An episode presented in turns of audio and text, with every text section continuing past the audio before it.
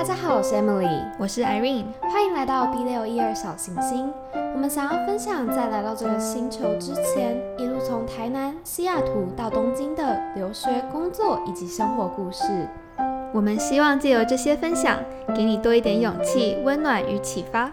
最后，我们想让你知道，不管你现在在宇宙的哪个角落，You're up above the world so high, like a diamond in the sky。那我们开始喽。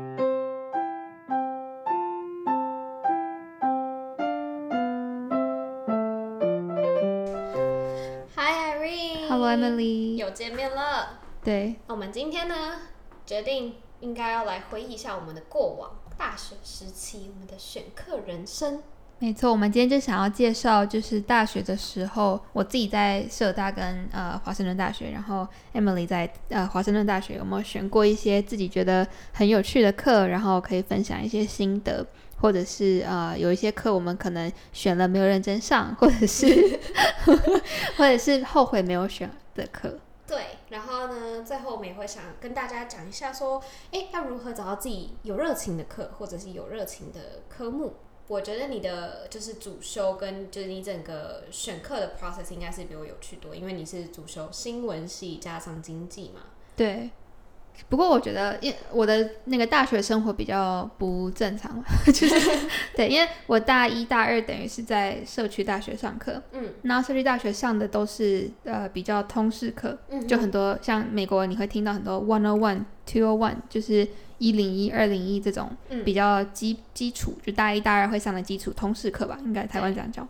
对，然后但是我转到华盛顿大学的时候。已经是三年级了，所以那个时候就已经要你选专业，很多必修。对，很所以就变成说，就变成说你系上必修的课这样子。对，然后我记得我可以先分享一下我在呃，就是呃华大学的一些就是必修课，因为那时候呃主修是经济跟新闻。那经济，我觉得就是，我觉得其实应该很多经济系都是一样的吧，就是会像呃微观经济、宏观经济，就是一些也是比较基础的东西。然后那时候还有上一些跟 data 有关的一些，那个就很难，那个数学我们时候 就搞不清楚。对，然后还有一些呃。可以可可能研究一些某些国家，像那时候我记得有一堂课是呃 International Macroeconomics 吧，好像就是国际的呃宏观经济，然后那时候就研究很多呃国家他们的呃 monetary policy，就他们怎么用怎么呃用可能法律或者是一些政策去呃解救他们国家的债务，或者是就是解决一些财务问题什么的。对，就是我觉得那些课都还蛮有趣，可是就是比较，我觉得比较呃正常吧，不是 比较就大家可以想象得到经济系会上的那些课。然后我自己觉得很有趣的课其实是新闻系，因为就是新闻系其实我们很多课都在外面上，意思就是说老师给你很多呃那个作业，然后你就要自己去呃在课外时间，然后去采访，然后去呃那时候还要拍照跟拍影片，对，然后。我自己是超级喜欢采访的，因为那时候老师就说：“好，那而且你采访不只是说你要写出来再交，就是课堂上交作业，而是你必须要想办法把你这篇文章刊在不管是学校的报纸，或者是呃，就是西雅图当地的一些当地报，就你不你要就是有办法去说服那个当地的那个编辑让你去看这样子。对，然后那时候呃，我就就是访问了很多就西雅图当地很有趣的。就是在我生活生活圈外，或是我从来没有想象过这些人存在的一些人，比如说，我记得我那时候访问有一个是，呃，叫 L Young，他是，嗯，呃，美国的华人第四代还是第五代，他的就是曾祖父是去呃美国西岸帮美国盖铁路的，然后那时候他是留着那种清朝的长辫子这样子，然后就过去，然后结果你知道他现在是什么吗？他现在是一个。赛车选手，好酷哦！对，然后就想着一个，因为我不知道，可能在美国的华人吧，Asian American，我看过，或者是我自己认识比较多，身旁的人还是比较年轻，就可能二三十，顶多四五十岁吧。对，我很少看到就是阿公级的，就是七八十岁，然后一口流利英文。不过就是因为他是美国人嘛，嗯，对，一口流利英文，然后呃，他就开就给他就一直很热情的讲他的赛车，然后给你给你看，就是他那个时候曾祖父的那个照片。然后那时候觉得，哦天啊，就是我完全不知道，原来西雅图有这么多的移民，而且那个历史已经是就是很久很久，就可能一百多年的历史这样子。好有趣哦。对，就是那时候课，就是新闻课就很多这种，你就是规定你一定要去走出你的舒适圈，然后去访问一些可能大家比较不会知道的人，或比较比较不会知道的一些文化。好不一样，我真的哎，听你这样讲，话我就很想，应该觉得自己应该要 take 一下那种跟就是 journalism 啊这种有关的东西，对啊，大学的时候，我觉得可能是因为高以前高中的影响吧，就是好像呃学校老师啊家长可能就会都已经似乎看看似帮你安排好了路，就会跟你说哦，因为你在行什么什么什么科，所以你可能适合什么什么什么系。然后大学刚开始，我我可能就觉得，哦，可能就是要走 business 吧。我可能对于就是商业啊比较有兴趣。然后直到我我本来也是一直很确定，可是我就很讨厌经济，我超讨厌。真的吗？超讨厌的。可是可是，而且我记得我在高中的时候读公民的时候，我也就是就也没有到很喜欢经济这个项目，就是我觉得有趣，可是就就这样而已。然后到大学的时候，可是还是觉得，因为所有身边的亚洲同学都在读经济，然后在读经济系啊，都要想要就是走商学院这一条路。然后那时候，因为我们学校也规定，我们说要 take 很多不同的呃不同领域的这种科对，科系，对对，跨出自己的科系。对对对。然后所以那时候好像就阴错阳差就 take 到。呃，一堂 public speaking 的课，因为我也小时候就从小就是一直被教育说，哦，要常去演讲比赛啊什么的，然后我就想说，这个课我一定可以拿很高分。对，Emily 声音这么好听。对，就是想说去就是练习一下自己的就是以前的成果，还有看一下那个 concept 到底是不是跟自己理解的一样，然后就去了。然后那堂课最有名的是，你需要在我们学校有一个大的广场，那种像呃。那个叫什么？像台湾不是有个那种，就那种中山哎什么什么广场？国父纪念馆的那种大广场、大庭广众下，你要站在那边，我们叫 Red Square 的一个地方，然后在那边给就是教授还有任何就是经过那边的人演讲，就是讲你的主题，要自己写稿，然后自己演讲，然后那个是最后的学习成绩这样子。对，这样的课在我们学校很有名，就是你要站在那个就是广呃大庭广众之下，你要就是对那边。对，然后老师也不会特别帮你选，就是所有人在上课的时间，就可能是大家下课的时间，什么都有可能。然后你就要在那边给这个演讲，所以其实对于通常我发现，就是会选那个课的人，都是比较喜欢爱讲话的人。哦，真的吗？对，或者是有些人是真的想要去训练他的胆量。但是就是因为我退拿了那个课之后，我就发现，哎，我真的对于传媒这一块，就是科技啊、媒体这块很有兴趣。然后那个学期就是因为退了这个课，所以那时候就想说，哦，我来 take 一个 CSE，就是。嗯，computer science 电脑就是那种打 code 的那种课，电诶，工资工资工课，对，资工的，然后就开始学怎么写程式，然后学了一个学学期，我觉得那是我上过我人生觉得最印象深刻的一堂课，但是也是让我最挫折的一堂课，因为。我们每一个礼拜都要教一个新的 program，然后老师一个学期不是只教你一个语言，他是教你四五种语言，然后教你怎么把它 combine 在一起。他就会今天教你 A，然后明天教你 B，然后可可定跟你说，好，我们现在把 A、B、C 用在一起。你没有学过什么语言呢？我们学过 PHP 啊，Java Script，然后什么？哎，我忘记了，就真的四五种哎，好多哦，天哪！然后就是本来是他教你。假如说加一个网站而已，然后就是用那个什么 CSS 啊，然后 HTML HTML 这样子，然后完了之后他就跟你说，好，那我们现在要加动画进去了，然后又要加什么进去，然后之后就开始变成要设计一个小游戏，然后你的小游戏你要把它设定成你的人要赢过另外一边的那个人，你要自己帮电脑写这些东西。我现在完全忘记怎么扣，但是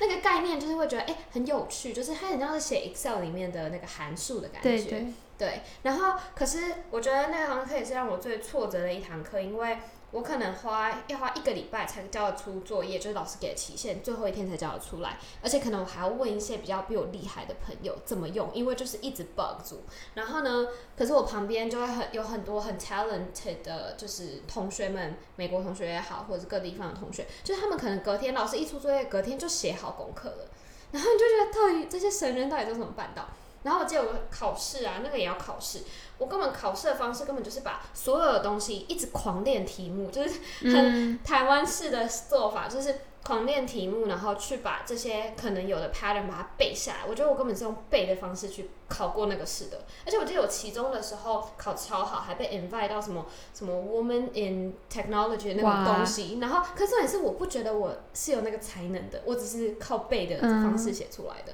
然后在上完那堂课，我就发现我真的。不适合走这条路，嗯但是可以理解 engineer 他们在做什么，对我来说是一个很大的里程碑吧。就是以后不管我要做什么的时候，我至少可以有同理心的，可以去知道说别人做这些工作，他们到底是用怎样的思考逻辑方式去处理这些事情的。所以那是我印象最深刻的一堂课。哇，对啊。不过你就是在选了这些课之后，然后慢慢发现自己想做什么？嗯，对。可是就是慢慢发现。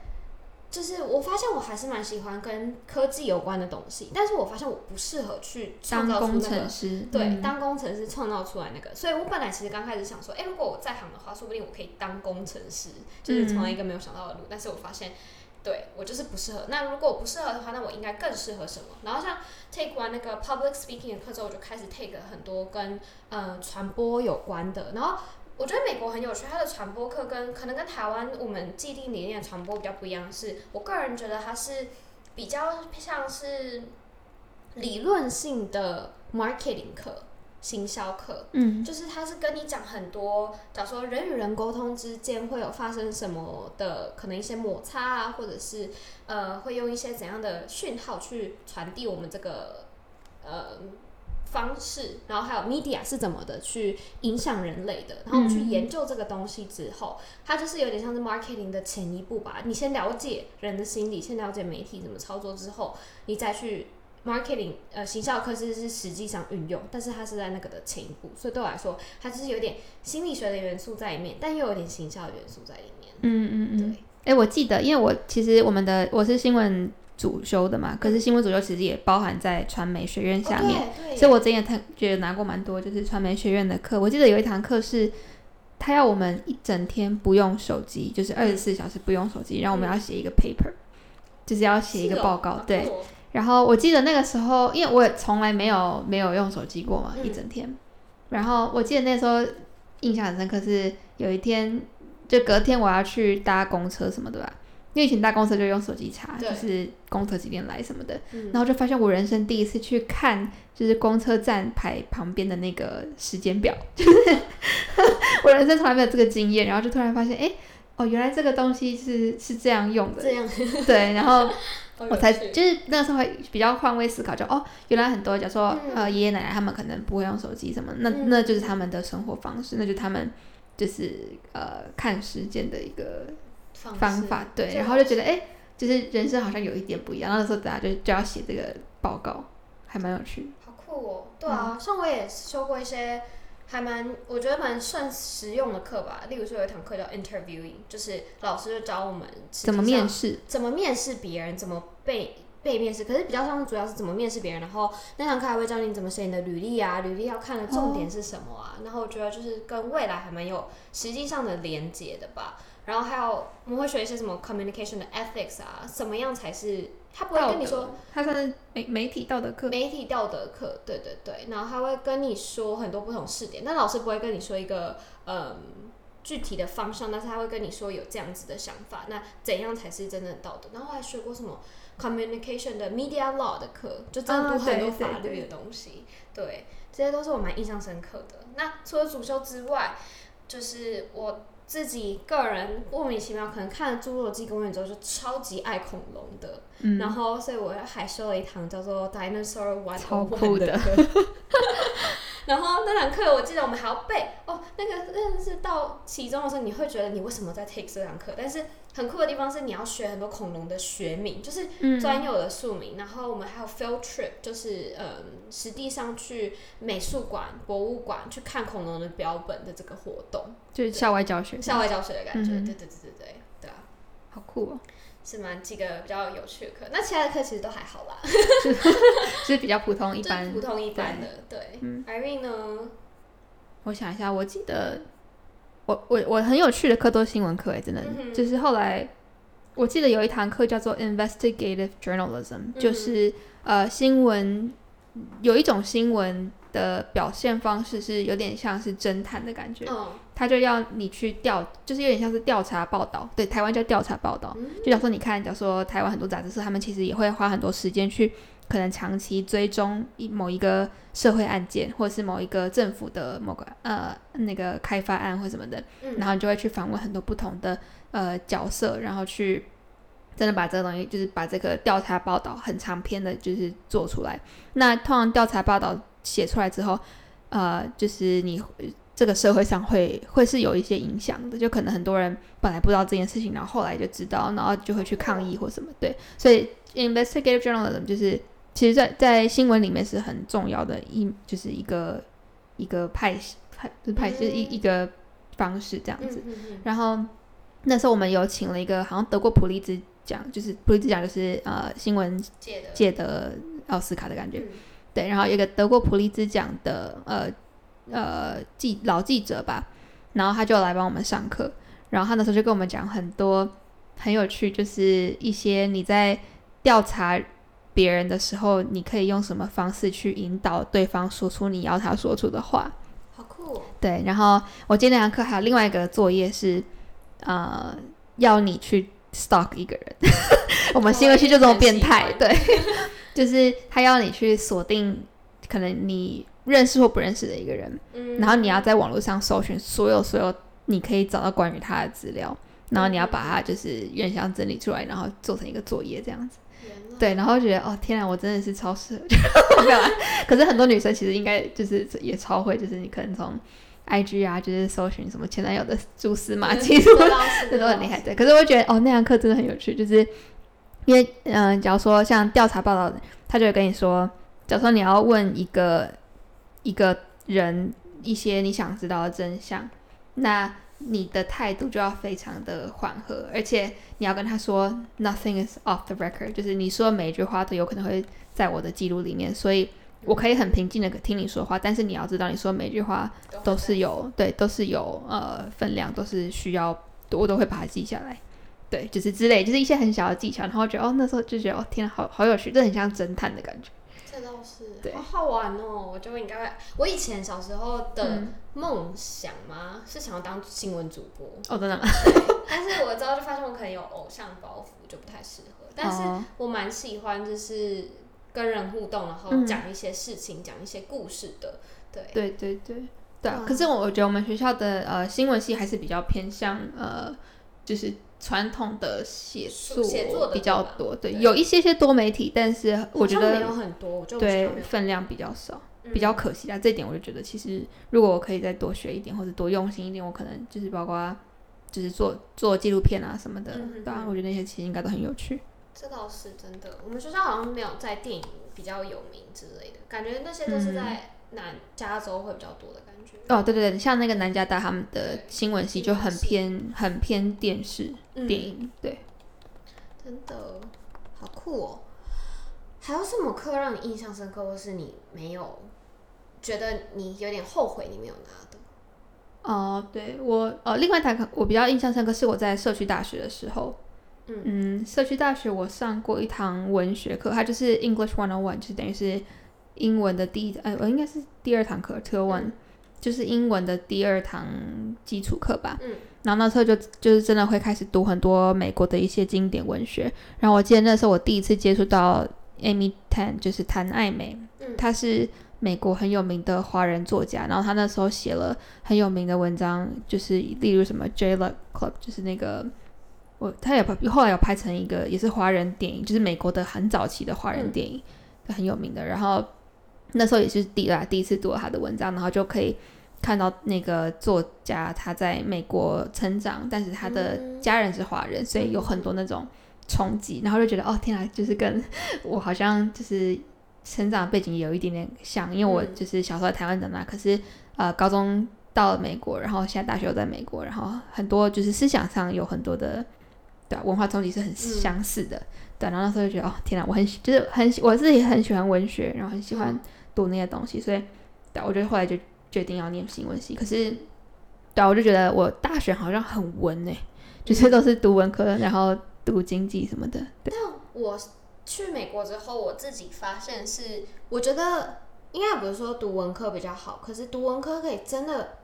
体认到我们的教育系统的不一样。因为读理科啊，或甚至经济课，基本上就是考试的，就是很没有没有到很多那种开放性的讨论。哦，对，它有很多的标准答案。对，就是标准答案都在那里，你就会觉得说，哎，怎么跟我想的美国的教教育跟大学应该有的样子好像不一样，跟我本来听到的会比较不一样。对。但是因为像研究所可能就不一样，就是真的是针对某一个呃课题去讨论，所以可能 group discussion 会比较多，但是。Undergrad 时候，可能是因为我们去的是公立的学校，就是课堂人真的有很多，然后可能刚刚开始上的课的时候，比较多都是那种通识课啊，或者是比较大班级的课的话，都是在考试比较多哎，我觉得。对啊，就是他的上课方式也是比较填鸭性的，就是就是答案有是有个标准答案，然后你只要会算，然后会背就好。对，基本上是这样子。对啊，所以。嗯，我还蛮庆幸，我之后我后期拿比较多一些人文课的时候，我就觉得我真的有在感受到美国的，感受到美国的，就是校园的那种开放思考，对，然后真的有在学习，真的有在 brainstorm 的感觉，有在激发，用自己的一些想法跟别人的想法互相去激荡出一个。我们觉得是一个比较合适的答案的这种感觉。哎，对，我觉得你讲那个脑脑力激荡就是很棒，因为让我想到，因为其实我是念新闻跟经济嘛，那新闻系里面其实很多大家的思想是比较偏左一点的。我觉得就是比较，嗯，像我们就很多人会去讲一些社社会的不公不义，或者是会去抗议，或者是对某些议题会非常的注重，然后对对，你会希望这个世界是真的是很美好，然后很。就是每一件事情，每一个人都非常重要。他每个人，everyone has a story to tell。就每个人背后都是有同等重量的故事。对，可是我在念经济系的时候，就是因为它真的比较偏商吧，对，所以很多时候很多事情会被缩小成一个数字，对，会被缩小成一个数据，然后他会告诉你说，你不要去管后面的人在的情感在真的在有什么，就是你把那个情感抹灭掉之后。你才能做出好的数据，然后好的数据才可以做出好的政策，那才可以是最大化的去影响整个呃社会或整个国家。嗯，对。然后那个时候我觉得有很多很多这种，就明明是同一个议题，可是我的新闻系的同学跟我经济系的同学会有完全不一样的反应，而且大家都会觉得很正常。嗯。然后那时候我才真正觉得说，对，其实你大学选什么课，选什么科系，其实会影响你的人生观，会影响你对这个世界的看法。对，假如说像举个例子好了，呃，在经济系的同学可能会觉得，嗯，水资源或者是呃电力这些东西应该要 privatize，就是我们应该要用就是私人企业的方式去拥有，这样子才可以，就像用让市场机制最有效的去呃分配这个资源。可是你真的去采访那些因为没有水资源、没有电资源。的那些家庭那些人，那我新闻系的同学可能就会觉得，你自己去听听看他们的故事，你觉得你在他们的状态下，你觉得你在你把自己放在他们的家庭里面，你会不会还是会这样子坚持你的己见？对，就是我觉得两边都真的都没有错，可是就是会有很多这种明明就同一件事情，然后大家会有完全相反的看法。嗯，对我觉得还蛮有趣。真的诶，我觉得是诶，就像我现在，我觉得我现在的工作跟你的工作也是吧，就是我们好像。在大学的时候，比较受到比较多人文、人文学这种熏陶之后，会看事情的角度会比较想要用比较包容的方式，不是只觉得只有黑跟白。对。可是学一些比较，就是当你遇到你的同事比较理性派的一些人的话，对，我觉得可能就包括就是经济商跟呃所有的。工程或是跟数学那类的，对，就是就是科学应该要有一个标准答案，我是用一个逻辑去证明。没错，然后如果你讲不出来，对，你讲不出这个逻辑的话，可能你的答案的那个提案就不成立。对，可是有时候我就会觉得，可是不是所有事情都一定会有一个很正确的逻辑在那边的感觉，对吧？所以，哎，可是我觉得，所以，所以我觉得像我们这样子的人。只要夹在中间的人的时候，就应该要用我们自己的方式，我们自己的可以说服别人的逻辑去说服我们想要说服的议题，才可以可以达到两个 group 最大的和谐吧。嗯，对对啊。但是我自己的话，我会觉得我有一点后悔没有拿过的课是心理系的课。我听很多朋友在上，觉得很有趣。可是因为我已经错过，就是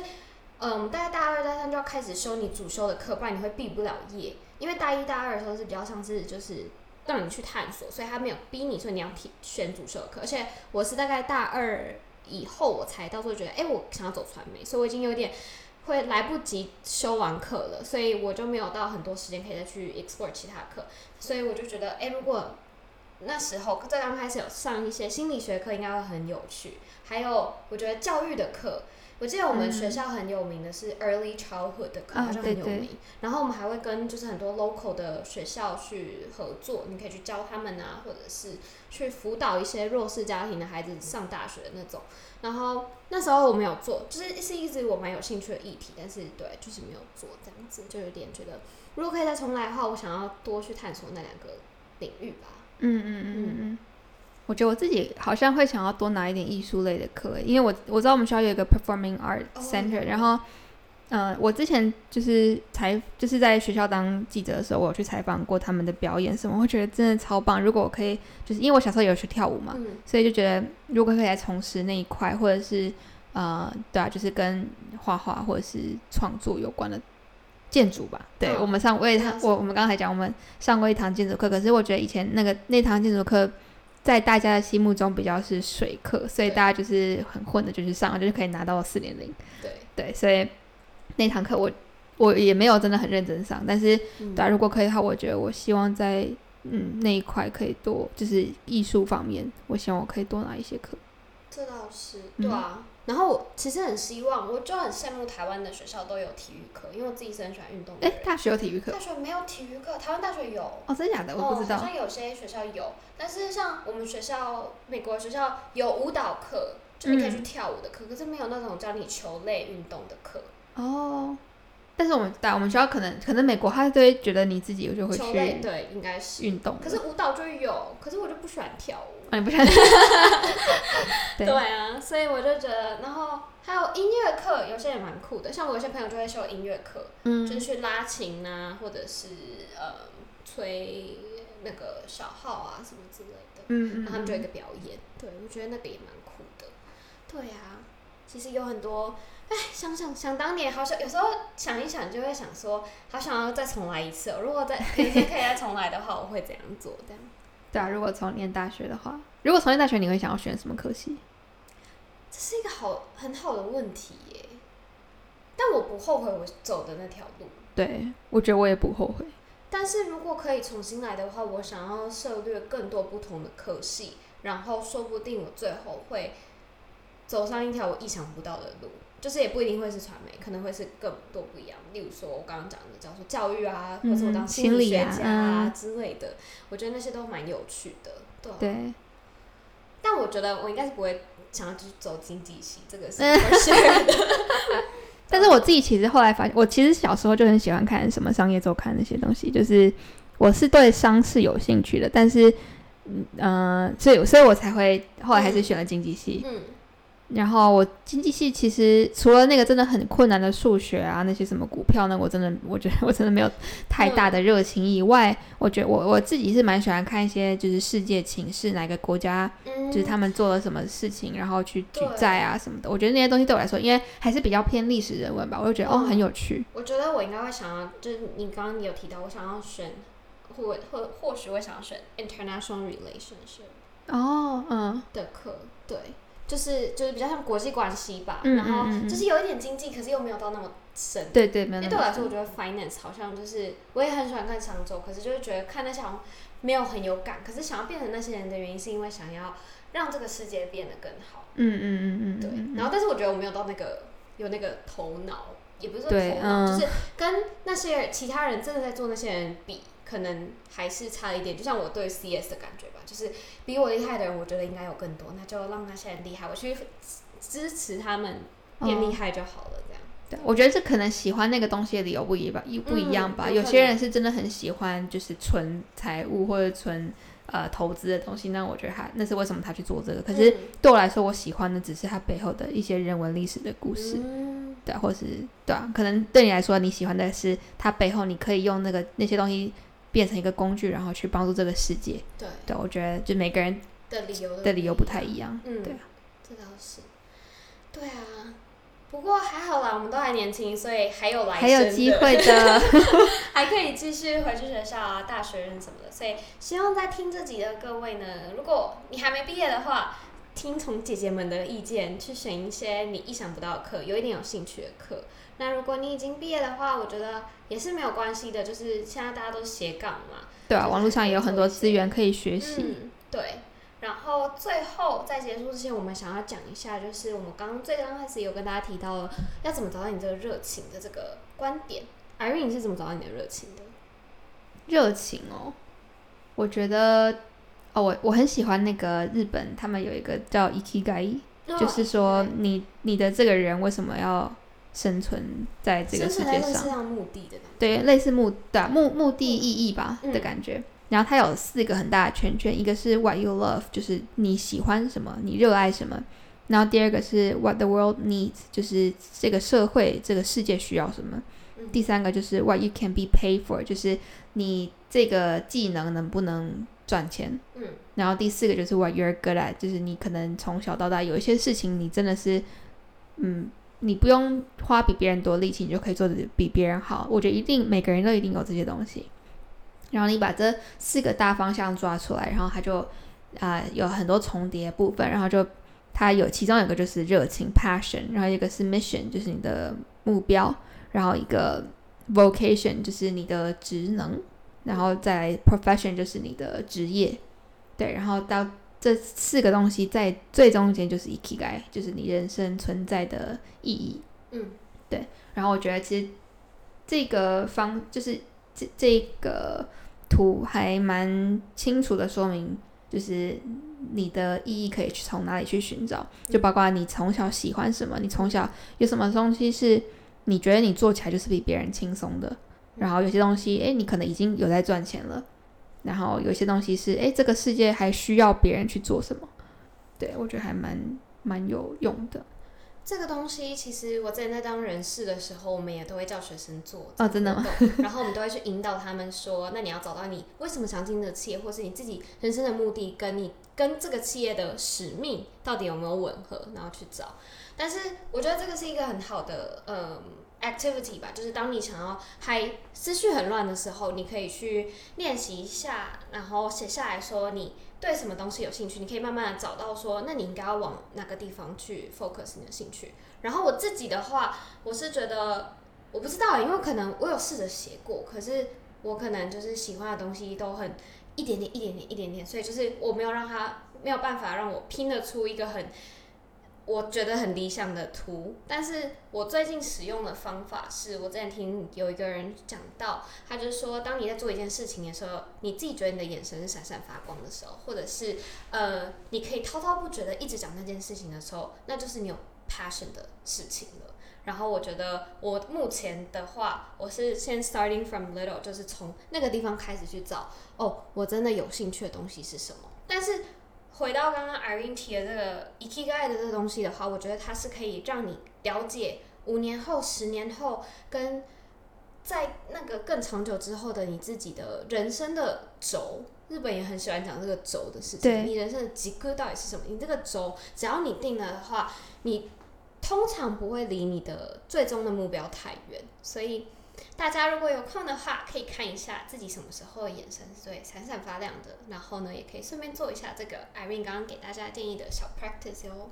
对，然后我觉得其实也不用那么急，就是这个东西并不是哦，每个人二十几岁马上一出社会就知道自己要干嘛。我觉得迷茫的人太多，三十多岁迷茫的人也很多，所以我觉得不用太担心。但是我觉得可以做的就是，假如说你觉得，诶，我喜欢的东西好像我都只会一点点。都没有说可以大到一个我可以把它当饭吃，那我觉得没有关系，你就继续去深入去了解、去学习，你然后多去尝试一些东西，你才会有更多的选择。说，对啊，这个是我喜欢，这个是我不喜欢。然后我觉得大学的选课就是一个非常非常好的机会，尤其是呃，你可以去选别的科系的课的时候，我觉得就尽量去修。就算你以后不走这一行，我觉得你上过一两堂课，你也会比较知道哦，这个科系的人他们的思想是什么，他们世界观是什么，他们对很多事情的看法一定会就是让你觉得，哎，怎么跟我觉得的正常的世界是完全不一样的。嗯，对我觉得大学是一个非常呃有就是怎么样，你可以好好利用的时间。对对，去发现自己到底喜欢什么，不喜欢什么。嗯嗯天就很高兴，谢谢 Irene 跟我们分享了这么多，然后希望大家呢都可以在追求自己的热情的目标的途中顺顺利利。那如果有任何关于大学选课的问题啊，或者是未来迷茫的话，都欢迎在 IG 下面留言跟我们分享哦。希望我们可以给你一些小光芒。对，就是小小光芒这样子。好，对，谢谢大家，谢谢大家，拜拜拜拜。